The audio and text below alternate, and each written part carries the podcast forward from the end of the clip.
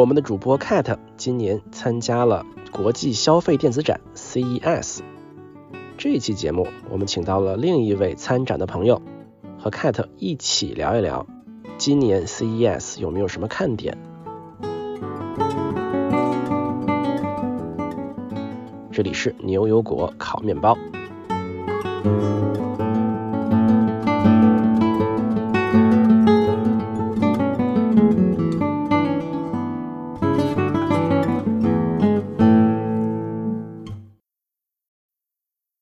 大家好，我是斯图亚特，我是 David，我是 Cat 啊。我们这个节目呢做过一期叫做 CES 的节目啊，大概是在前十期，是不是？这次呢，我们的主播 Cat 第一次到现场去看了 CES，我们可以啊聊一聊这个问题啊，并且我们请到了一位去 CES 不仅仅是参会啊，并且是参展啊，去有产品在那儿推荐的一位朋友，叫做鼎康，来到我们节目。嗨，大家好。我叫鼎康，或者叫王鼎康。我在做自动驾驶领域的激光雷达，算是自动驾驶的一个硬件行业。哎，我们好像还聊过激光雷达一期节目啊，也是比较早期的一期啊，很早期了。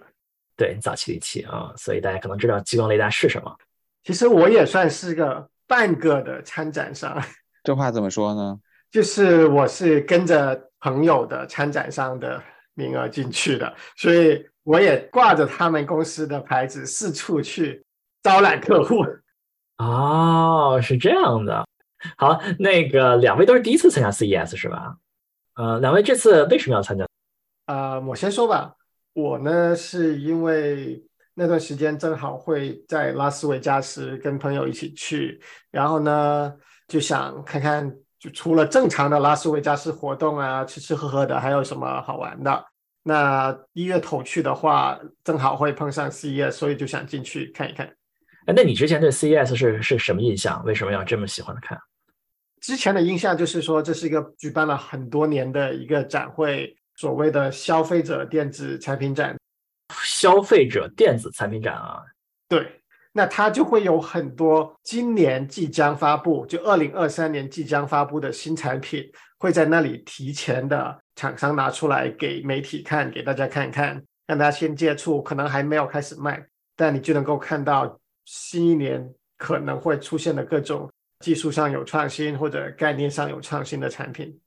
那就是所有今年可能要卖的一些产品，它的可能就会到那个展会啊，拉斯维加斯是吧？每年都在拉斯维加斯一月份。对。啊，到那去就很多很多厂商在那看我们卖个手机啊，卖个电脑啊，呃，卖个手电筒是吧？不是华强北啊，不是华强北啊，就是还是比较呃比较厉害的一些厂商在那在那进行。或者说华强北只占其中的一个小角落，有的也有一群中国的，都是什么深圳啊，什么什么公司，广州什么什么公司的，有一个小角落很多这种公司的那个地方就比较华强北。啊，那更多的是比较高大上的一些，对一些展出是吧？给世界引领方向的这种这种感觉是吧？那 是意思啊。那鼎康为什么去参加 CES？我也是跟着公司来参展，就是帮公司布展。但其实我还是本来也挺想来的，我也是跟公司争取想来看一看其他的公司的展位。嗯，你过去听说 CES 是个是个什么样的一个展览？我最开始听说也是，比如说英特尔、AMD 他们发布一些新的 CPU。哦，他们还发布 CPU 呢？对，那就是比较出名的。后来我也知道，就是很多自动驾驶公司，像激光雷达行业，也基本上都会去那儿参展。哦，那去了以后发现确实是那么回事儿吗？对，当然去了之后才发现，真的覆盖领域非常广。不仅仅是这种高大上的一些头部的行业，或者说不仅仅只有大公司，还有华强北是吧？对，就有很多小公司，它就一小块展台，但是他们也非常积极的去和参展的人交流。哦，哎，给我们描述一下这个在 CES 期间拉斯维加斯个是个什么样的盛况啊？人非常非常多，对，我我我觉得那儿从来人都非常多呀，那这就是多到什么程度？嗯，多到就是有有 CES 相关展厅的酒店和那个拉斯维加斯展会中心，路上的都是人，然后车在就是早上刚开始和下午快结束的时候都是把公路堵得完全走不动的，就是堵车堵的走不动是吧？还是说被人堵的走不动？车堵的走不动，人也在人行道上也挺多的。哦，拉斯维加斯向来车都不太能走动，好像那主要是中间那条大道，对吧？就 Stripes 啊，Stripes 上啊，对，但是呢，CES 呢就会导致所有那酒店的区域整个都不能动，哦，整个那个区域都不能动啊，车不能动，那人走路呢？开得很慢，走路可以走啊，但是也挺远的。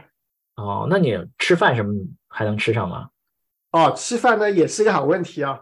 呃，我们住在威尼斯人，然后呢，就确实是中午，因为首先 CES 其中两个展厅是在威尼斯人的那个会展中心做的，所以就是在同一个巨大的建筑群里面做。那么，所以中午吃饭的时候，自然就会有很多在威尼斯人展区出来吃饭的人，就导致威尼斯人的酒店自己的各种饭店都是排长队的。但最后还是能，还是还是能吃上了是吧？对，就是你去排个队，发现下午两点钟你终于吃上了那种。哦，这盛况空前啊！哎，我有个好奇的问题哈，就是今年这个 CES 拉斯维加斯它到底有多少个展厅？它的这个布展的面积有多大呀？这个数据要查一下。我记得数字的展厅最大的好像是六号吧，不知道有没有更大的。对，应该是用多少个足球场来衡量。还有一个数字，今年大概应该十五万人左右。哦，十五万人在那儿参加这个 CES 这个活动。对，可能还有周边的人员。十五万人是个什么概念啊？按照对应中国人口的一个什么城市，十五万人，中国有什么什么城市是十五万人？那肯定是挺小的城市了。你用中国来比的话，大概一个大学里面所有的教工、学生加上工作人员，一个比较大的大学，差不多十五万人，差不多。可能是吧。我可以提供一个数字，就是拉斯维加斯本身这个城市在二零二一年人口普查的时候是六十五万人，就是凭空之内，这个拉斯维加斯多出来了差不多百分之二十五左右的人口。那听上去还行啊，也没有特别盛况空前啊。但是说到人多，但我觉得拉斯维加斯的这个服务行业还是很发达的。即使说这么多人，我觉得它的酒店啊，还有各种娱乐也都 handle 得了。嗯，还是晚上可以去去看演出的是吧？可以，我们还订了个欧 show，还去看了。哦，真的啊？我那是那时候是不是很贵很贵啊？你选什么位置咯？就剩下一些很边角的，说可能你会被遮挡一下，什么那种位置就还行。也还可以是吧？算来看来大家都是去参加活动的啊，真的真的是看演出的还是不多啊。嗯，那是你这感觉所有人都带个牌子、提个包在那儿走来走去走来走去吗？还是所有人都带个牌子，提着一个尼康的这个环保袋？为啥是尼康呢？因为尼康为了做广告，在所有会场的出入口都放了那种就好像卖衣服的商店那种架子一样挂着，但它挂的不是衣服，是挂的是一排一排它的环保袋。那你也知道，你进去你就会收到很多宣传单张啊，甚至小礼品啊之类的东西。尼康当然也知道，所以他知道所有人都有需求，就是拿个袋子来收很多这种有的没的东西，于是就挂了很多很多的袋子那里。谁走过去，其实都明白哦，我要拿个袋子进去，否则我空手进去捡一大堆东西嘛，我抱都抱不过来。哦，那边是会发东西的，因为很多参展商他都会发点。那首先至少是发宣传单张，对吧？就是那种彩色印的那种一页纸啊，或者小册子啊之类的东西。那然后可能还有些就是小礼品，swag，对吧？一个什么小贴纸啊、钥匙扣啊这些也没有几块钱的东西。啊，就是他是会发小礼品的是吗？有些会，然后有些呢就纯粹说，那我们换一下名片嘛，那你收张名片之类的。啊，现在这年头还有名片这个东西，我很震惊啊。有有一些为了激励大家去看他们的展而进行抽奖的，就搞得好像游园会一样。就是那个住宅安防的那个 ADP 的那个公司，对吧？都知道，就是家里呃开了一个警报，接着谁开窗什么的，他就会报警的那个 ADP。ADP 就专门为了让大家去看完他的几个展台，他就每个人可以拿一张他的那个签到的卡片。然后去每个展台听人家说完了之后，就人家盖个章签个到，签完到之后就可以回去进行抽奖。我听说任天堂好像也在抽 Switch，哦，这是抽抽 Switch 啊？那有送那个产品的吗？还是没有送产品的，都是送别的小礼品的这种？我如果无人车无人车公司如果抽这个无人车的话，那我觉得那肯定会超级火爆。那你不敢开啊？我觉得到时候电动车应该更火爆一些。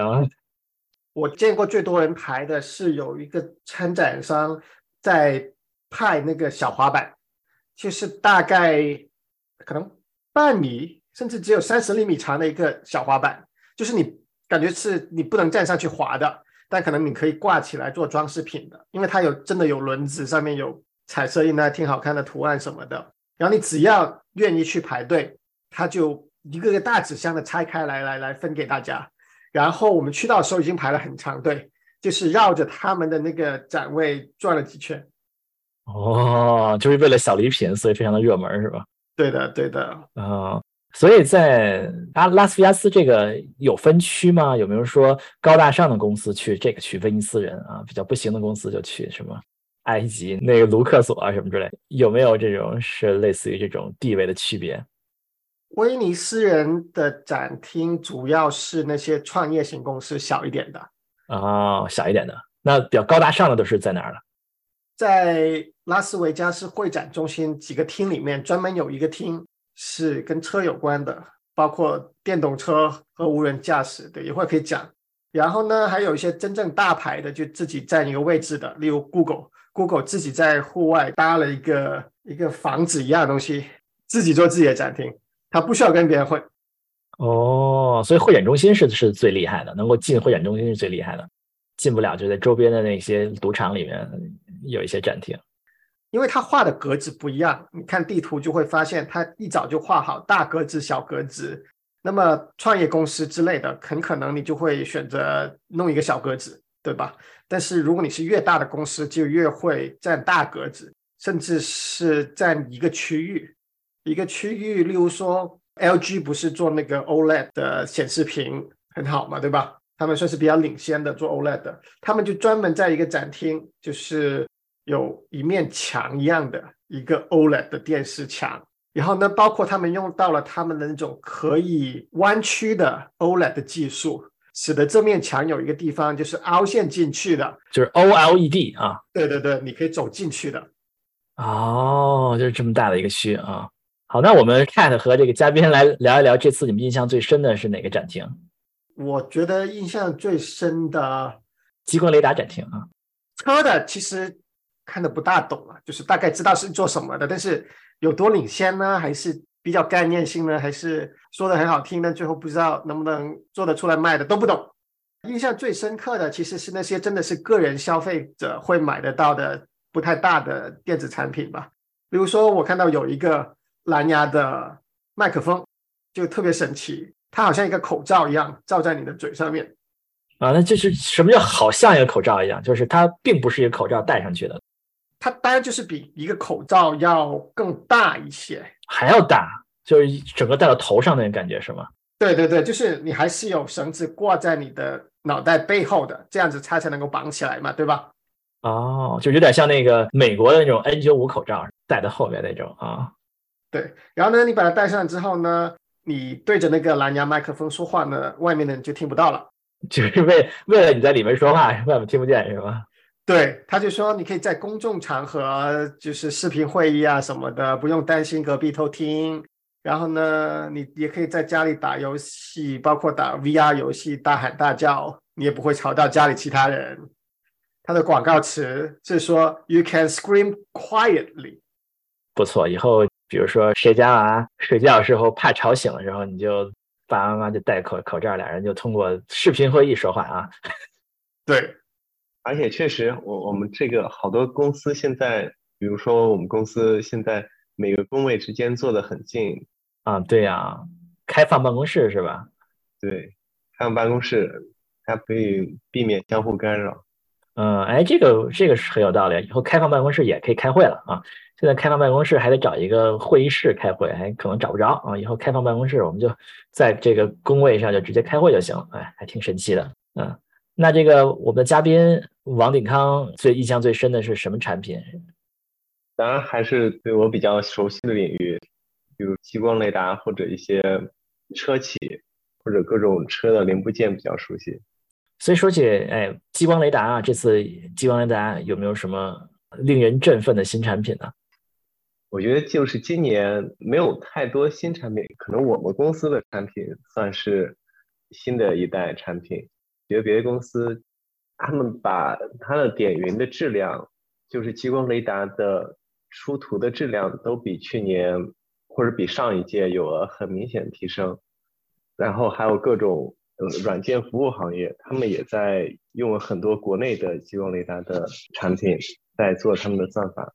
嗯，那成本有没有降低啊？价格有没有降低？他们也没有透露太多，但是我感觉，尤其是国内的激光雷达厂商，价格确实已经很多车企已经可以接受的程度。哦，这么这么厉害！回头我们应该细聊一下激光雷雷达这个啊啊。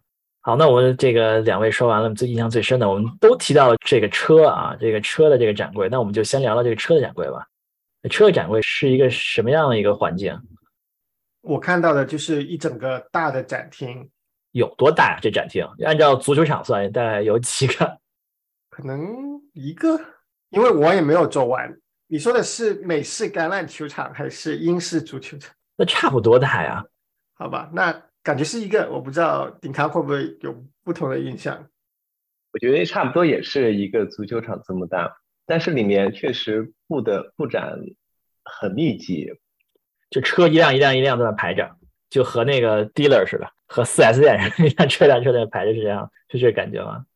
对，因为有的展台它面积很大，它一个展台就能像个篮球场这么大，几个篮球场这么大；有的展台很小。所以走在中间就有一种很错综复杂的感觉。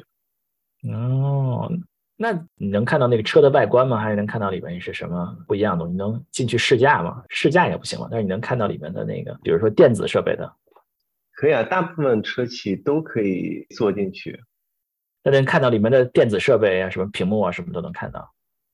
对，除了好像只有沃尔沃今年他们不让你进去，其他的上都可以坐进去。我们中国人的公司就是不一样啊。看的印象最深的是是哪辆车？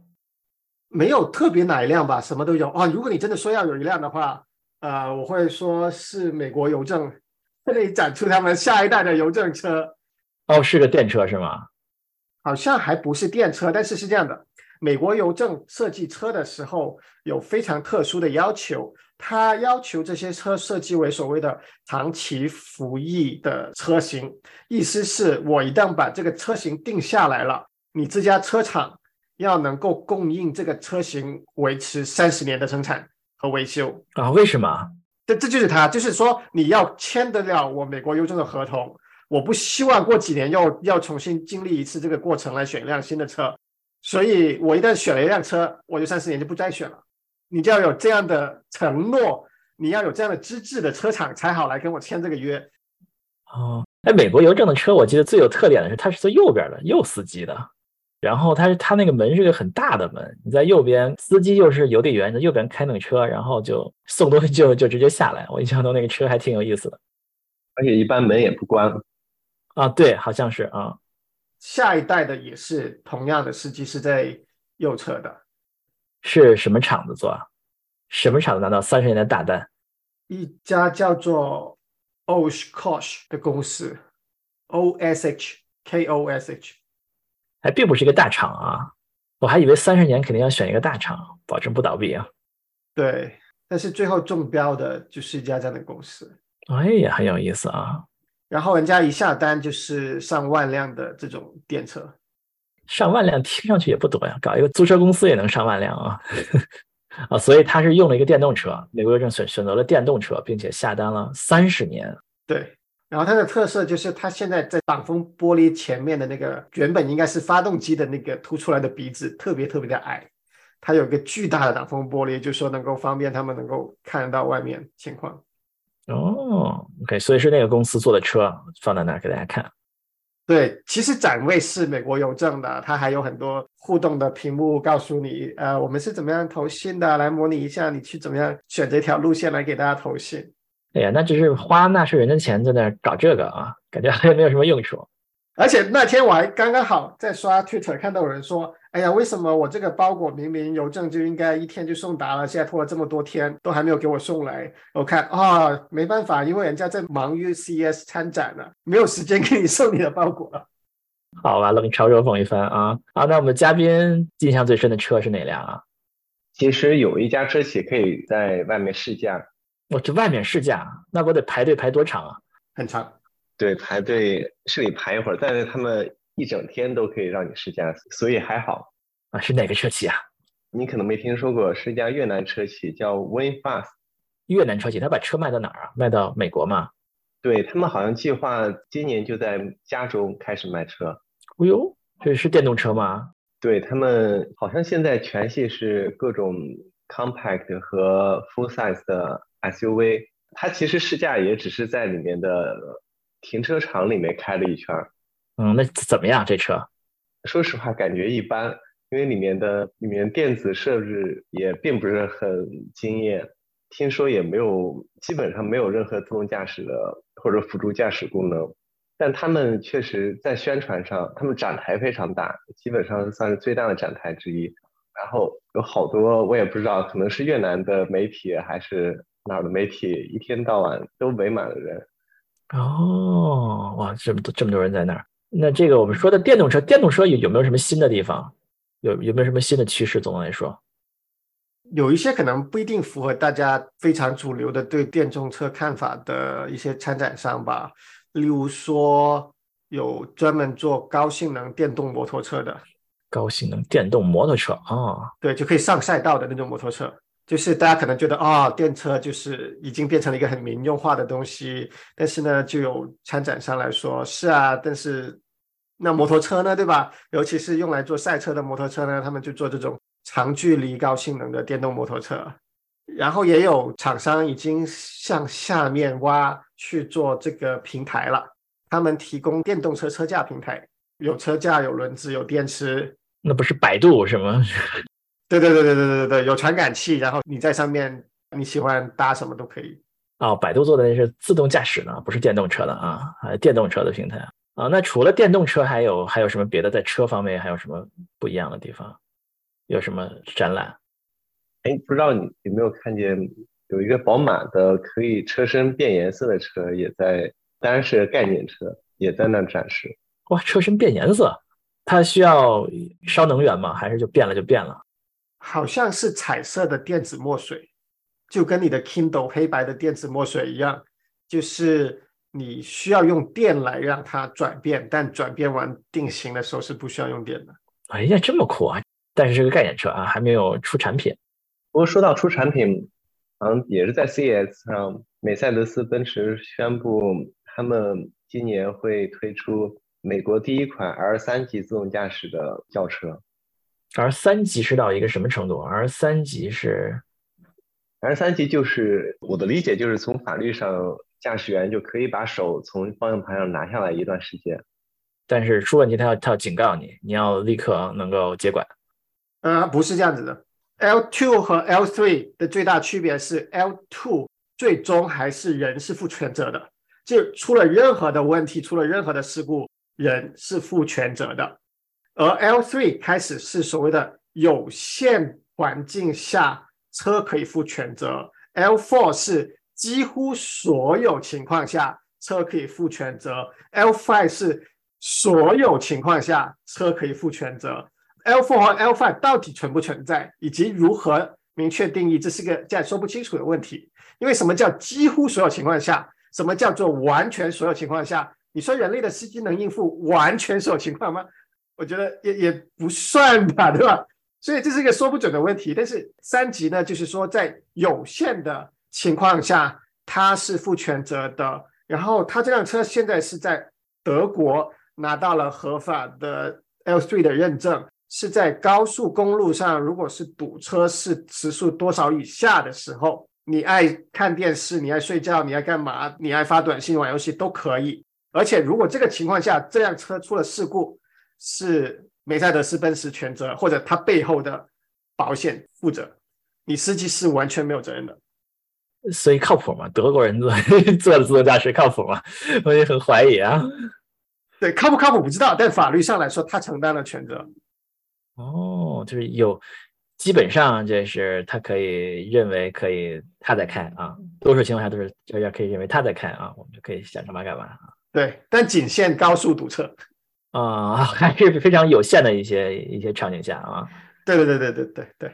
哇，这是一个自动驾驶的一个里程碑嘛？这个消费的车要可以有一定的这个叫三级的三级自动驾驶。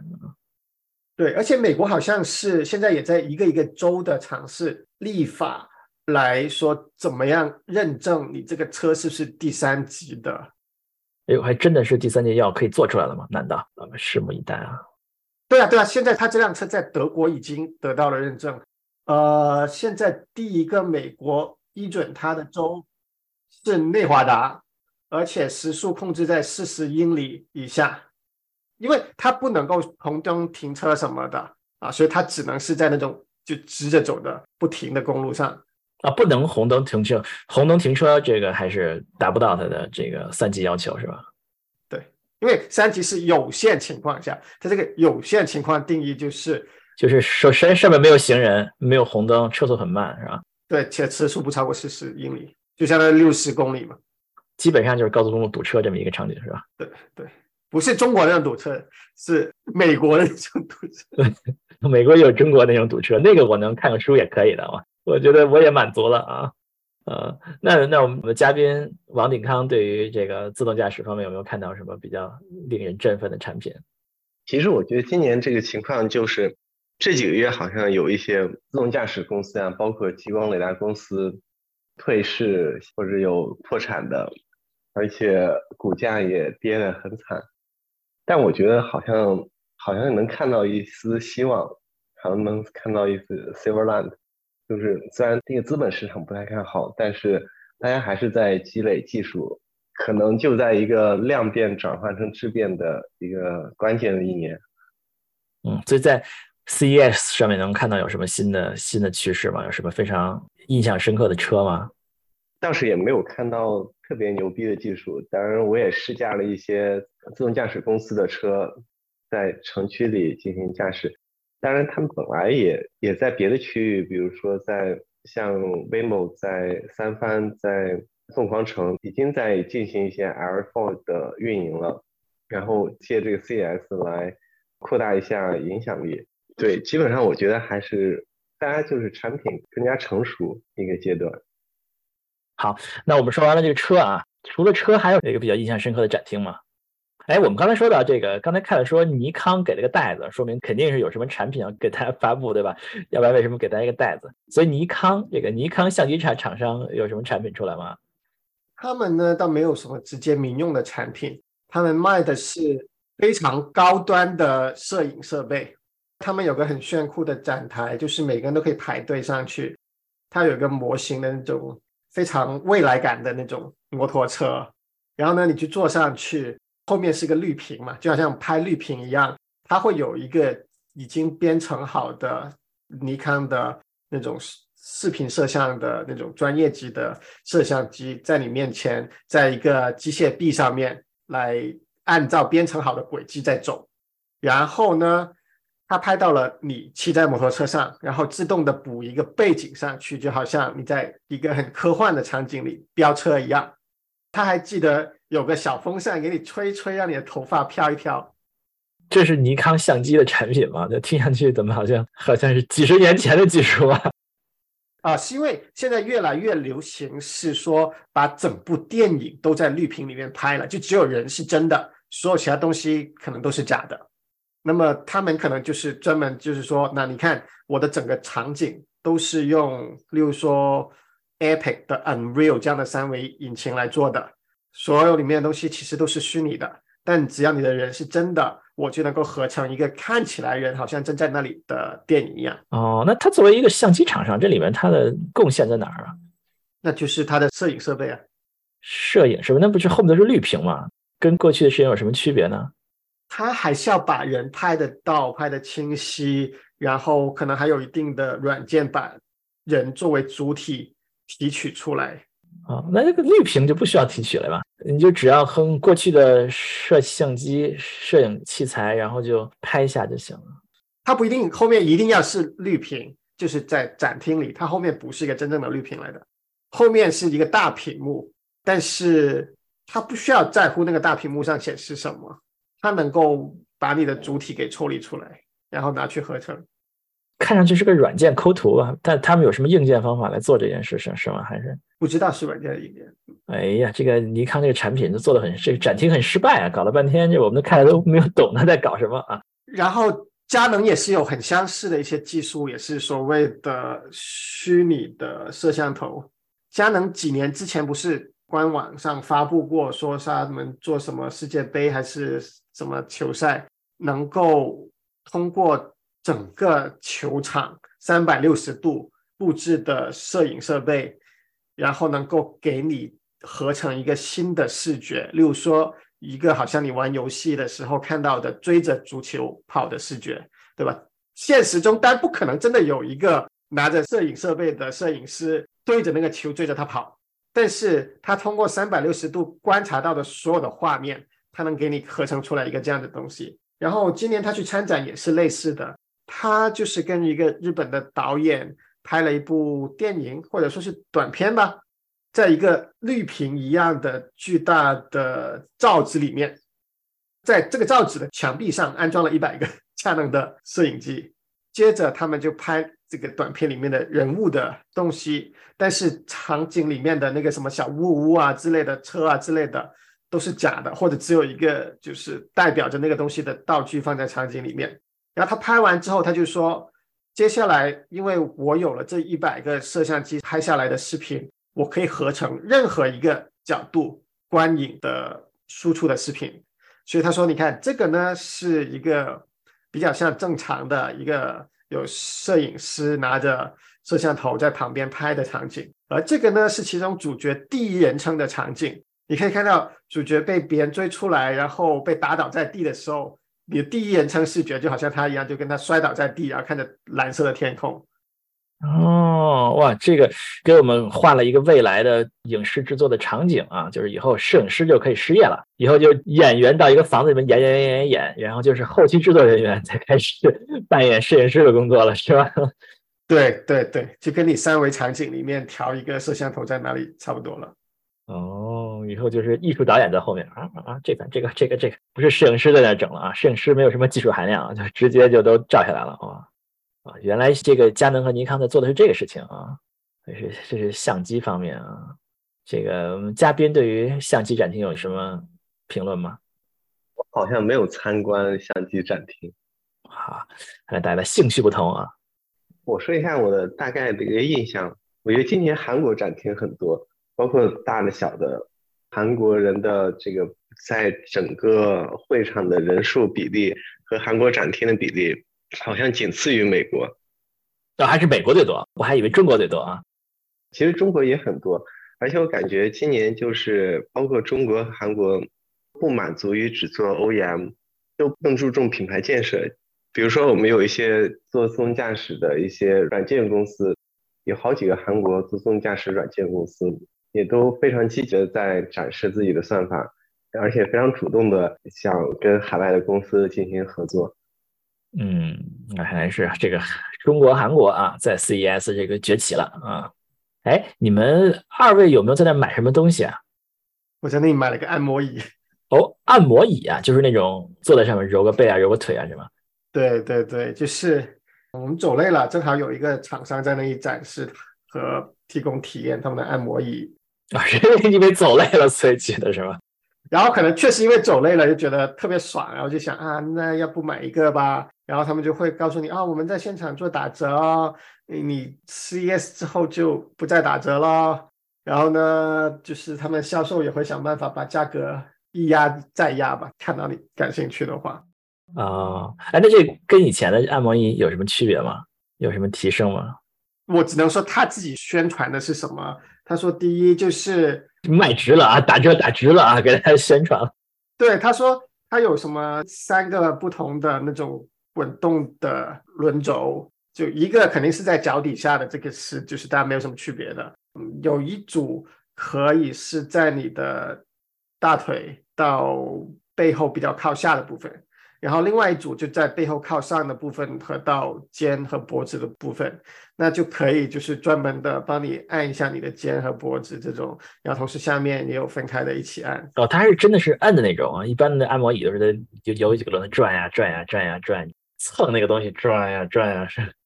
对，它有轮子转，但是呢，它有气囊，气囊呢就是有点像是通过加压，大家都感受过就是血压计的那个。气囊对吧？就是用力的捏在你的手臂上，它有类似的方法来捏你的手啊、脚啊，这样子用气囊来捏。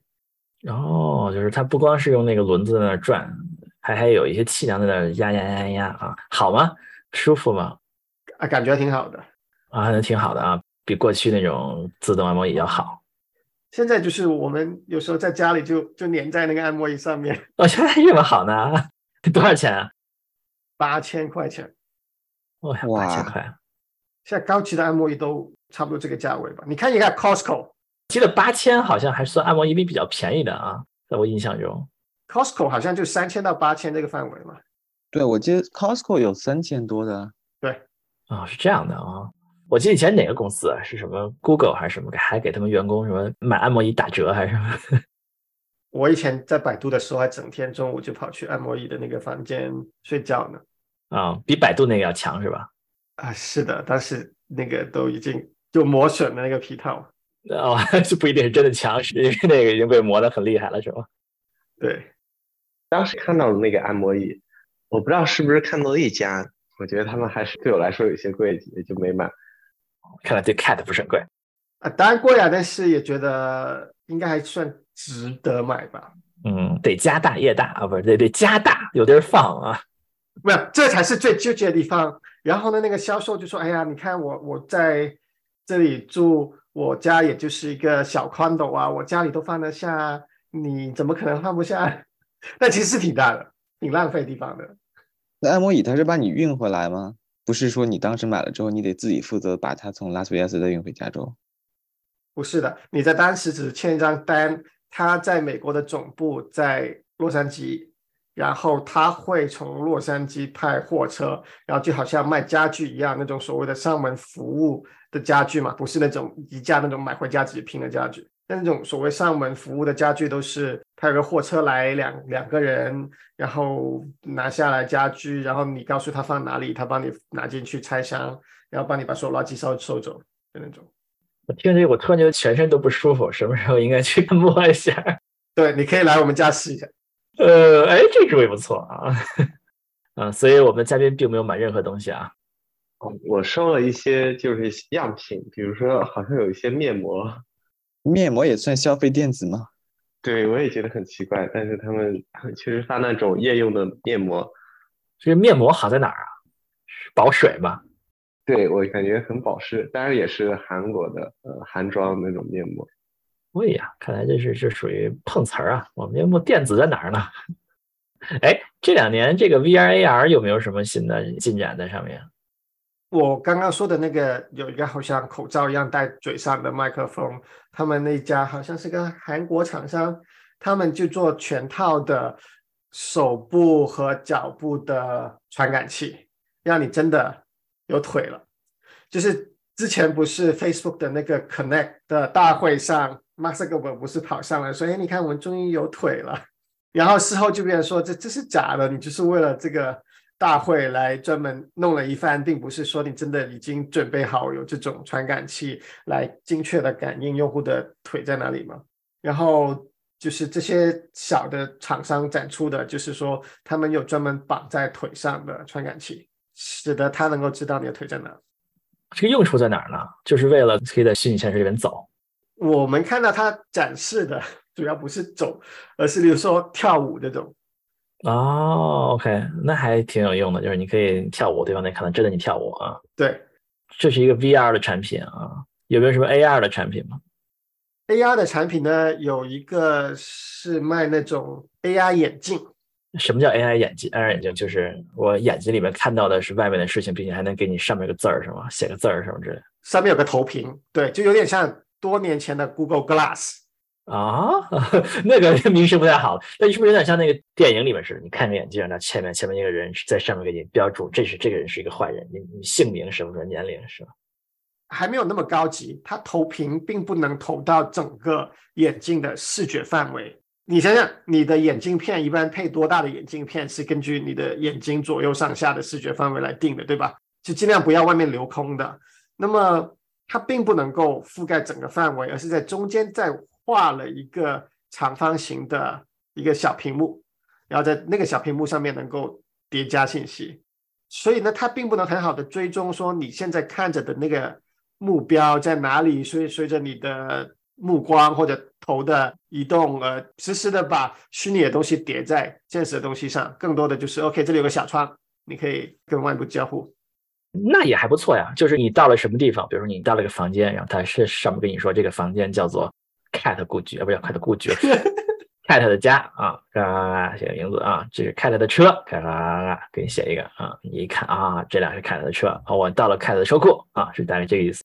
可以做到，对，就有另外一家公司用他们的产品做了一个二次开发，但是又是另外一家展商，他们就说哦，我们用这个 AR 的眼镜做了一个软件的平台，例如说可以供应给质检人员用，你质检人员戴着这个眼镜，呃，一个要质检的东西来到你面前，它自动的就会在小窗上面告诉你，你都要检查哪些地方，然后每一个你检到了。那这个眼睛也会看到，它就会提示你说，哦，这个可能应该是通不过质检的，而且你也不可能漏检，因为它会检查你是不是把该看的地方都看过了。嗯，所以看的是去试了一下，是吗？是可以试一下，是吗？对，它当然现在就是个演示啊，就是很丑陋、很简陋的演示，就是它并不能真的识别它放出来做展品的那辆摩托车要质检的每一个部位，所以它在那辆摩托车上面。所谓的要展示的部位，他就贴了一张 QR code，所以那个眼镜看到那个 QR code，他就知道哦，现在其实你是看着这个摩托车的地方，呃，这个地方呢是应该通过的，还是通不过检查的？嗯，所以你是看到那个上面会有个字儿的，是吧？对对，那个小屏幕可以显示一定。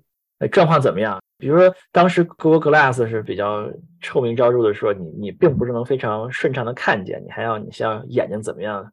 聚下焦，那这个是非常容易就能看见那行字或者是那些信息吗？还是也是你要调节眼睛的聚焦才能看到的？就你自然的把焦距放在你面前稍微远一点的地方，你就不会太过觉察到眼睛上投屏的内容。哦，就是说你还是你需要主动的聚焦在前面那个东西上就能看到。对对对对对对对。但是总来说还可以是吧？还是比较容易做到一件事情。你要看到那东东西还是比较容易做到的一件事情。对对哦，你觉得这东西会有用吗？可能吧。然后我们还看到一个不是 AR 的眼镜，是一个快速变色眼镜。快速变色眼镜，对，就是我们现在已经有的科技是说，你那种在太阳光紫外线触发下就自动变墨镜的那种眼镜，对吧？就我现在去配眼镜都能够配得到，但是它变多黑不是非常的可控，然后它变的速度。也是比较慢，因为它要慢慢的等紫外线激化它。然后他们现在新做的一个小厂家做出来的是说，呃，我专门在中间有一颗感光的器件，然后通过感光的器件立即的判断你现在外界的亮度有多高，然后用它来触发你的镜片到底通透率有多高。嗯，这看着很靠谱啊，因为过去那些自动变色眼镜经常是。进了室内以后还是黑的，搞得跟盲人似的。那 这个就会比较立刻快，进来之后立刻就变成了普通眼镜啊，就不会变成搞得好像是那个什么一样啊，很奇怪的样子。对，也不会说你在隧道里一开出去，然后突然就被晒瞎了。那你有没有试 PlayStation 的 VR Two 眼镜？没有呢，我们没有时间去走那一边，所以就没有试。只是看到网上评价好像不错，你有去试过吗？嗯，我也没有，但好像有一个眼球追踪可以选菜单的功能，就是你看到哪里定下来，眼神就选那个选项，对吧？对，看起来应该是这种功能。哦，这个听上去没有什么用处啊，我觉得我在手机上选并没有觉得有什么不方便之处，我的眼睛好像比手还难动一点儿。那个我。忘记了是不是 Oculus 那移动版还是什么？曾经也有这样的功能的。就是说你盯着那个菜单上的那个东西盯一会儿，他就明白哦，你是确认选这个，因为那种就是没有手柄嘛，那这种情况下就特别好用。对于没有手柄的设备，有手柄的设备我不是很确定，我还是比较喜欢 Oculus 有手柄的那种，就是你要像你的手柄指出去有一个激光的指针一样，对吧？然后你指哪里点一下就是哪里。然后我感觉就是因为因为游戏里面并没有手柄，也也没有触摸屏啊，需要使用这个眼睛来来选项啊。哎，这个不错啊，这也可能以后可以作为一些，比如说有些啊残疾人的这个工具是吧？有些残疾人可能手不太方便动，然后说话也不太方便，就用眼睛看一看，也可以交流啊，感觉不错，给很多残疾人福音啊。还有什么比较印象深刻的产品吗？？Cat 是看到了一个非常神奇的树，是吧？对的，我看到了 Panasonic，就是松下有一棵神奇的太阳能板树。我不知道它是概念成分和真实成分分别有多高啊。虽然他说了上面的叶子确实是太阳能板来的，就是一个树一样的，然后上面有很多线掉下来，掉下来呢就有很多穿孔的这个小圆片。就你一开始看上去还觉得，哎，怎么这里上面挂了那么多张 CD 呢？然后走过去才看，哦，原来它不是绝对圆的，是椭圆的，有些。然后呢，也不是 CD 来的，它背面其实是太阳能板，啊，而且呢，它做的有点绿色的效果，使得整棵树掉下来，大体上会有一个遮阳且看起来比较绿色的一个这样的印象。嗯，就是它是一棵假树，对，它是一棵假树。但是是那种大树型的假树，就是你可以在下面遮阴的那种假树，然后它就在上面挂了很多很多的太阳能板，小太阳能板，就是它兼顾一个这个太阳能发电和遮阳的功能，是吧？对对对对对。那它和你就弄一个，比如说弄个顶，上面太阳能板有什么区别呢？我猜啊，就是例如说现在美国还是很多时候你家有前院后院的这种，不是种棵树、种棵大树什么的嘛。我觉得他是想要取代那个东西，使得你就是说这一棵太阳能树就能够充当两个职能，一方面它能够产生一定的电力，但另外一方面你又不再需要就是维护一棵真的树，要什么把水浪费在林树上面啊之类的。那你做成一个亭子或者什么之类的，然后亭子上面太阳能板跟这个有什么区别吗？我觉得没区别，但可能他就喜欢就是这种。很有未来感，我猜可能是不是还是跟环境更加和谐一些？因为让我想到就是有的时候，你知道那种手机的发射基站，它也做成一个数字形状。你说它就是把它造成一个人为的一个人工的，比如说一个建筑或者一个塔，它也可以。但是它为了就是跟周围的环境更加和谐一点吧，觉得它是有一定的用处的。如果它是一个树的形状的话，好吧，松下的这个脑回路比较奇怪啊。对的，对的。好，那我们这个嘉宾王鼎康，这个想到有什么有什么其他比较令人深刻的产品吗？其实不是产品，但是我觉得有一点让我这种工程师印象很深的是，比如说我其实，在会场上遇到很多华人，遇到很多中国人，可能有些中国来的，有些是在美国的华人，他们有好多创业的想法，或者说很多人已经在创业的路上。比如说有小的方面有一些猎头公司，有好多猎头公司，还有一些专利代理的品牌建设的公司，还有刚刚成立的从深圳来的帮你布展的公司，当然也有一些比较悬一些的，比如说身心建设，可能公司就他几个人，但是他们也都非常积极的自费来 CES 来寻找一些机会，还有好多自媒体我也碰见了。就是是是一个有很多不仅仅是参展那些人和看展那些人啊，还有很多很多周边的一些人在从事各种各样的活动啊，招人的啊，布展的各种服务的，人非常非常多，是吧？对，反正也让我这个做工程师的也开了眼界。好，那我们还有什么别的想说的吗？哦，有一个是做怎么说呢？单人三维成像的这样的一个屏幕的厂商。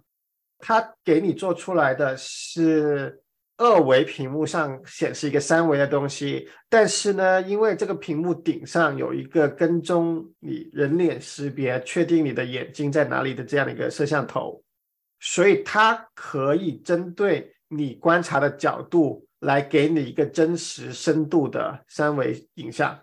那这时候呢，就是你稍微的身体动一下，视线动一下，你会觉得那个东西好像是真的在这个屏幕的框里是三维的，它不是一个平面的东西。嗯，所以这个东西还是一个二维，就是它的画面还是一个二维的画面，因为两个眼睛看到的是是一样的。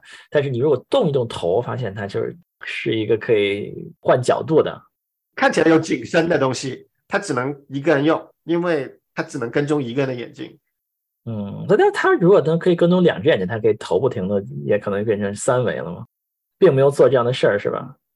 你用眼镜应该可以。你用眼镜的话，只要你的刷新能够怎么跟得上，让每个人看到了他该刷的那个短暂的时间，可能是能够做出来。嗯，好吧。我们的嘉宾王鼎康还有什么觉得值得说的？就再介绍一下我们公司的产品。我在 A 吧。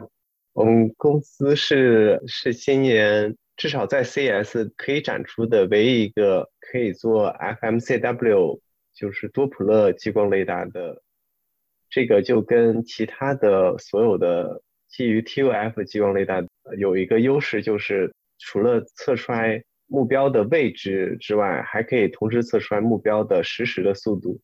这个在自动驾驶算法上会提供很多的便利和优势，比如说。我们路上有一个在行驶的物体，我们不需要一些机器学习的算法，直接通过它的速度就把它从背景中分割开来。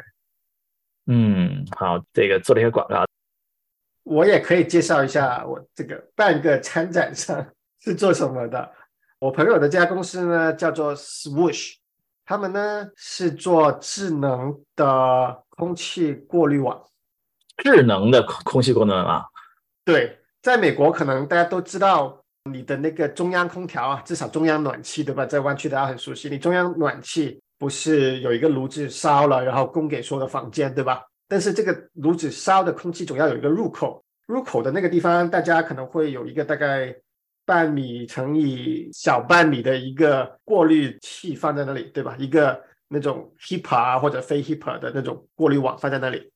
那么问题是，很多人长期都不会记得去换这张过滤网的，所以一直吸进去，他们的这个炉子或者是空调的进气效率会很糟糕，因为它已经堵上了。然后可能进去的空气质量本来也不太好。但是你跟大家说哦，每三个月你要换一次啊，然后如果你用的多的话，还要更频繁的更换哦，然后大家就不太记得这种事情。而且呢，这个东西呢也有一个问题是。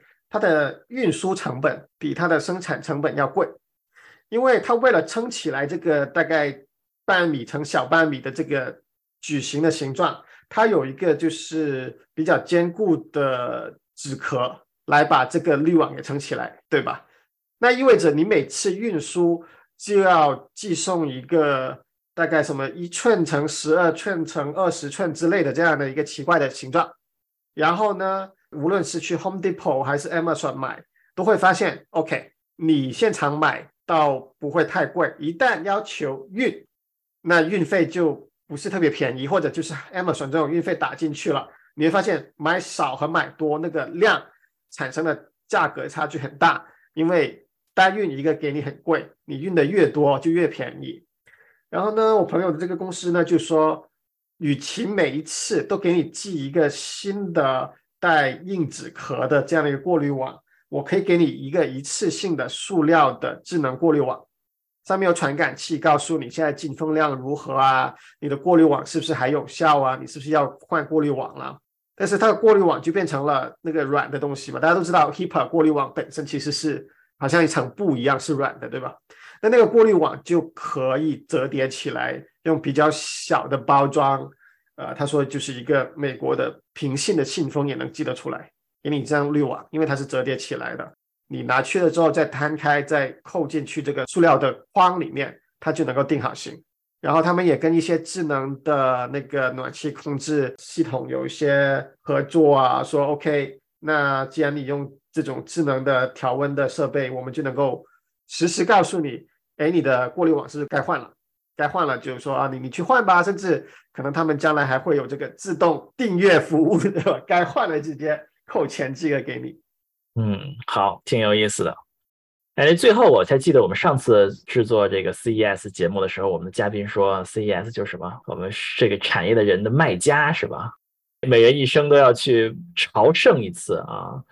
看按照这个我们嘉宾的观点，就是已经去朝圣过一次。朝圣归来以后有没有什么什么感受？有没有成为哈吉？我觉得看看还挺爽的，就是能够知道今年会有什么新技术啊，现在技术动向如何啊，但没有非常非常特别的一个感受吧。哦，看来我们的上次嘉宾是言过其实啊。所以我们的嘉宾有没有觉得像去卖家朝圣的感觉？其实我最后感觉就是大家在那儿还是要做好个人防护啊，个人防护容易被扒手扒了是吗？不是，比如说我们公司去那儿的一半的人都阳了。哎呀，好吧，确实要做好防护啊，戴好 N95 口罩啊。对，我有想到我在 Twitter 上好像的确看到有一个中国的参展商，然后因为那个时候国内好像也刚刚放开嘛，然后他就在国内的时候，他差不多躲过了国内那个放开那一波。但是他来了美国参加了 CES 之后就阳了，然后他就在 在好像国内的一些社交媒体上直播他吃美国的这个抗病毒的药物，然后以及他恢复的这个过程。好吧，这个 CES 的意义就是成为了网红是吧？直播了一下在美国的得新冠的过程啊。好吧，那我们今天就这样啦。我可以加一个 bonus content 给你，就是大家知不知道有哪一个年度性的？会议或者是会展是特意安排在跟 CES 一起做的。你说是他的竞争对手吗？还是说他的附庸？不是，但是有一个很神奇的会展是刻意选择同一时间段在拉斯维加斯做的。你猜是什么？我告诉你，它的名字叫做 AVN。你现在猜到它是什么了吗？AVN，AVN，对。这就是美国每年的成人视频行业的大会及颁奖典礼，你可以认为是他最后一晚就是成人视频行业的奥斯卡。那为什么要特意在 CES 期间呢？你看 CES 有大量的宅男，所以这个目标受众是如此之重叠。嗯，所以这是段子吗？是段子啊，真实的。你看一下时间，是是确实安排在同一个时间的。对，但他是专门因为 CES 所以安排在那儿的吗？那那你自己参透了，这是一个段子是吧？他显然不会刻意这样宣传，但是为什么他选择安排这样的时间，你就自己去参透了。我们看仁者见仁，智者见见智了啊。好了，所以我感谢我们的嘉宾王鼎康来到我们节目啊，跟我们聊一聊 CES 啊。我们也是延续了我们之前一期 CES 的那一期的话题啊，来讲了一期疫情后的 CES 啊。那个时候还没有疫情是吧？上一期我们聊 CES 的时候啊，我们这个嘉宾和我们的 Cat 去了之后有新的感觉啊，没有卖家朝圣的感觉啊，只能给你扬一次的经验啊。好。喜欢我们节目啊，请到各大泛用型播客平台订阅和收听啊，在可以点赞的地方给我们点赞，可以留言的地方给我们留言。大家要记得给我们打五星。我们才刚刚收到了小宇宙去年给我们评的这个奖的这个礼品，对吧？我们还想收更多的礼品的，所以大家在任何平台上可以给我们打新的，记得打个五星给我们。嗨，就为个礼品啊！好，那我们后会有期，下期再见。拜拜。